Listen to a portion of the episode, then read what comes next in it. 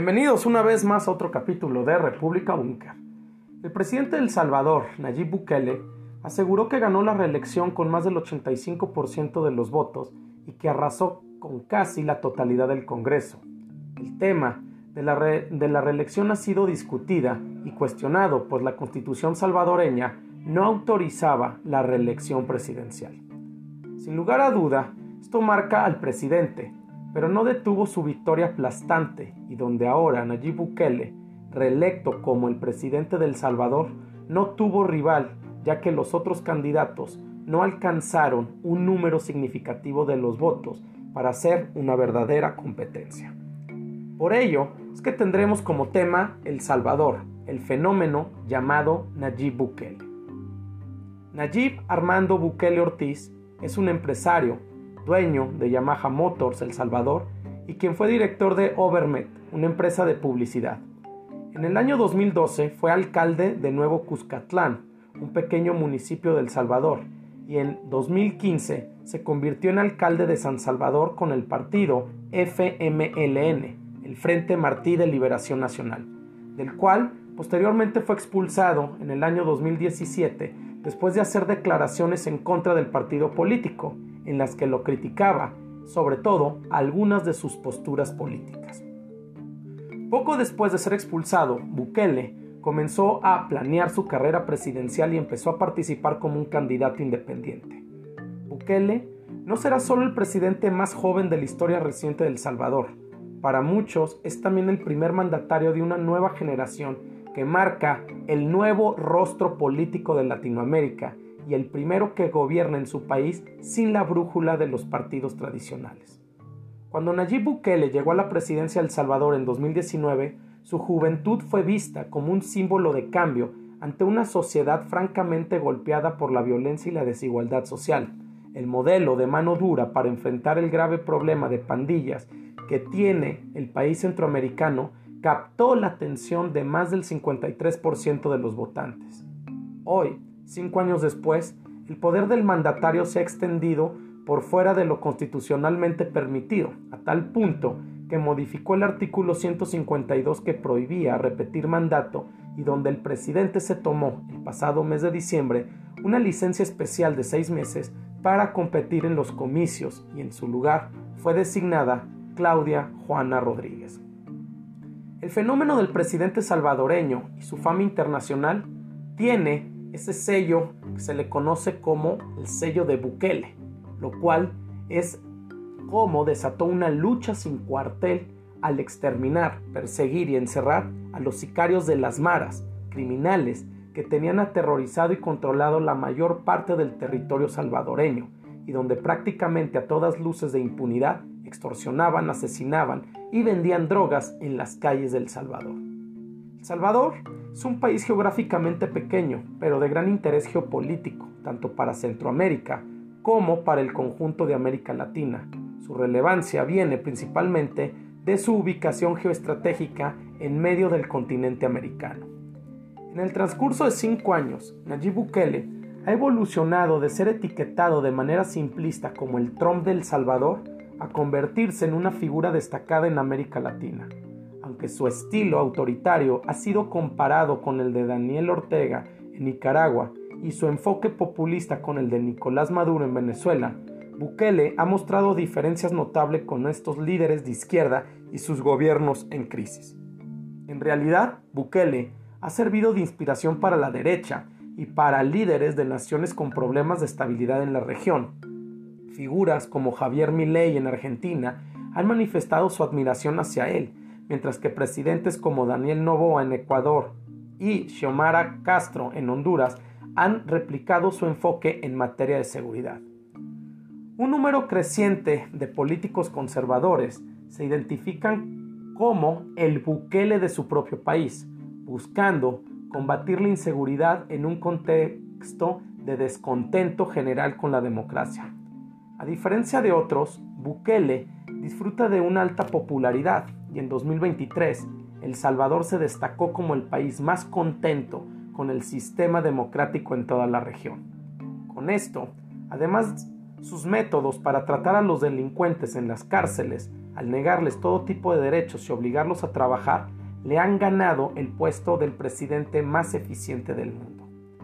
Esto no solo ha sido un fenómeno geopolítico que lleva a la necesidad de realizar un profundo análisis, sino que a su vez se entra en una paradoja, pues la comunidad internacional cuestiona incansablemente la gestión de Nayib Bukele, mientras que los salvadoreños celebran la manera de gobernar de su presidente. Mientras el jefe de Estado salvadoreño señala abiertamente que en este país nunca hubo democracia, reiteró que es ahora cuando El Salvador vive verdaderamente en libertad, en donde el pueblo es soberano. Las palabras del presidente salvadoreño fue que los gobiernos anteriores mantenían un modelo de gobierno al servicio de las élites y que ahora su gobierno está eliminando ese sistema y sustituyéndolo por la democracia que al fin tiene el pueblo salvadoreño.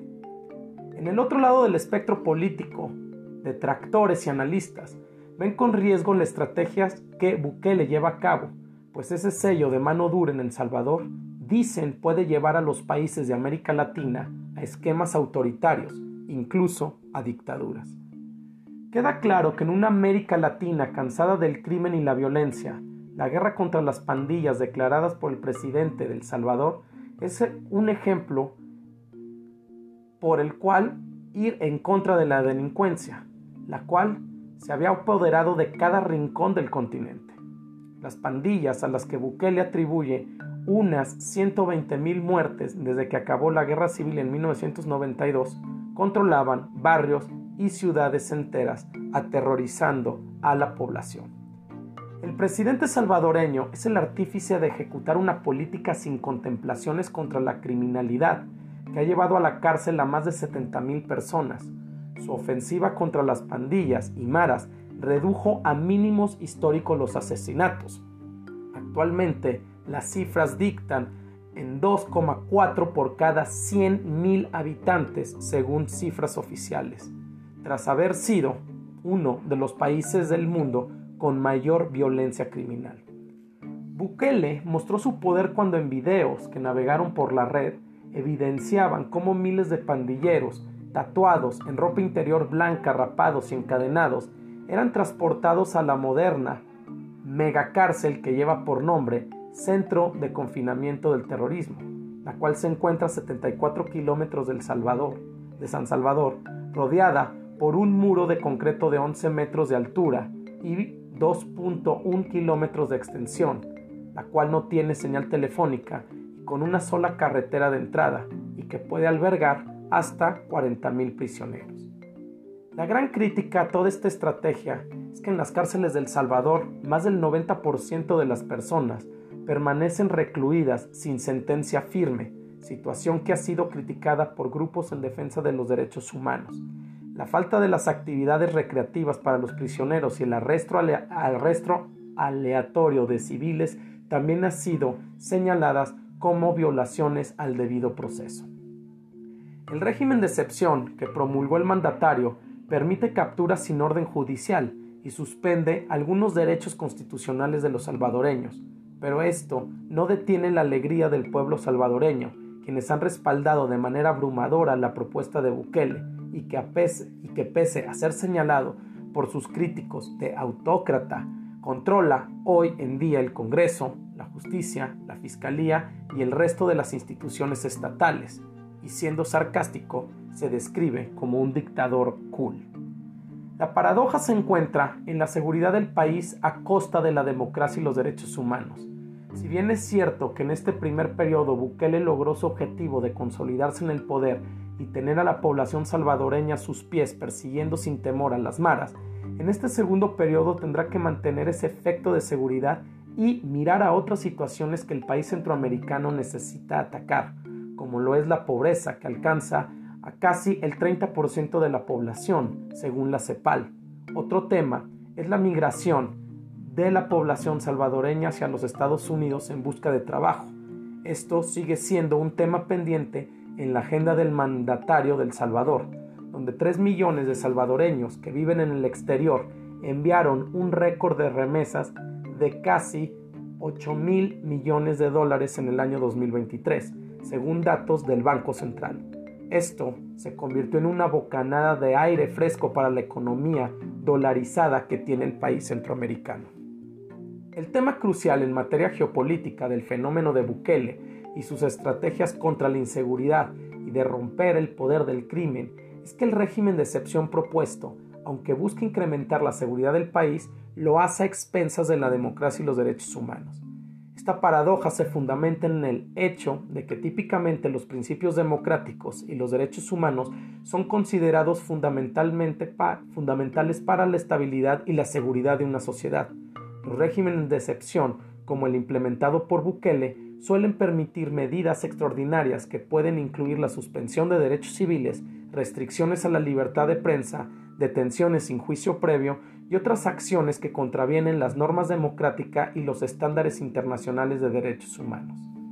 La paradoja también radica en que mientras se busca proteger a la población y asegurar su bienestar a través de la reducción de la criminalidad y la violencia, simultáneamente se socavan los pilares de la democracia y se violan los derechos humanos, elementos esenciales para la legitimidad y la salud a largo plazo de cualquier sistema político.